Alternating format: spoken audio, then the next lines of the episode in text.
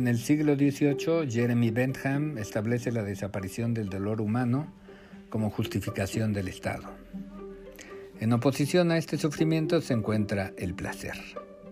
Puesto que las normas sociales son insuficientes para lograr cumplir con todas las posibilidades hedonistas de las personas, resulta más propicio que sea el Estado quien castigue al causante del dolor, a aquellos que rompen el pacto social.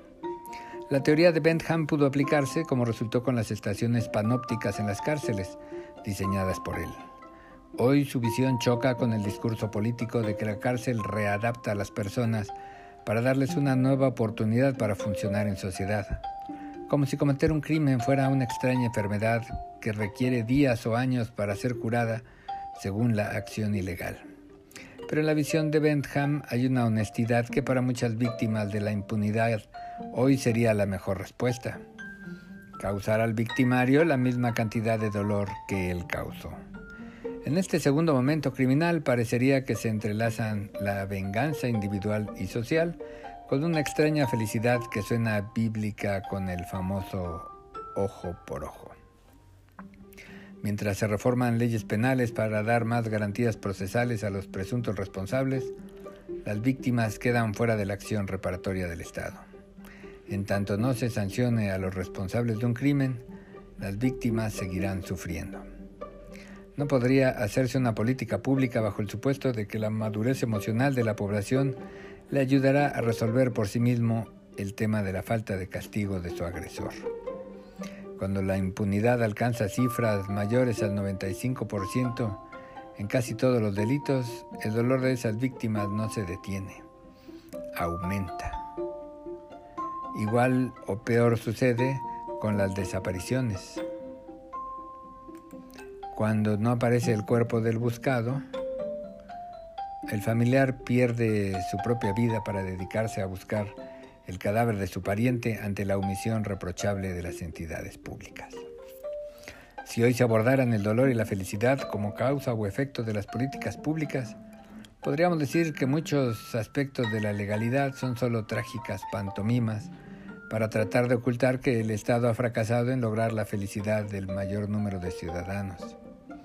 Y al revés, ha sido muy exitoso en establecer, aumentar y profundizar el dolor de los individuos y de la sociedad. Si Bentham establece el dolor como justificación estatal, las leyes muestran que la realidad no coincide con los sentimientos de la población. En temas no penales, el sentimiento individual es el objetivo de las políticas de Estado, como en el derecho electoral y las preferencias políticas. Se hacen leyes para proteger el voto, pero este se consigue apelando a los sentimientos del votante. Discursos, debates y cifras estudiadas por especialistas son secundarios ante la afinidad emocional con los candidatos. Ante la necesidad de comer, de tener servicios de salud y una vivienda digna, los procesos democráticos parecen tener una importancia secundaria, pero son una prueba más de la importancia partidista para ganar adeptos al apelar a sentimientos, rencor, burla, etc., con la consiguiente sensación de felicidad en la población que tenga un candidato que lo represente. Más cuando gana. Hay una proyección emocional, Ganamos, dicen los votantes, aunque no se cumplan las promesas de campaña. El aspecto emotivo electoral se reitera. Ante las divergencias partidistas, las familias se separan, los matrimonios pelean irremediablemente y la sociedad termina por dividirse. Bentham y su teoría del Estado siguen vigentes ante el dolor que los políticos y sus omisiones causan en la ciudadanía. Quizás para que, hastiados de escuchar los mismos pronunciamientos sin que ellos se traduzcan en una mejoría en la calidad de vida, prefieran dejar en manos de otros los temas electorales y de gobierno, para sentirse ajeno a esa clase política que no solo no lo representa, sino que lo hace infeliz.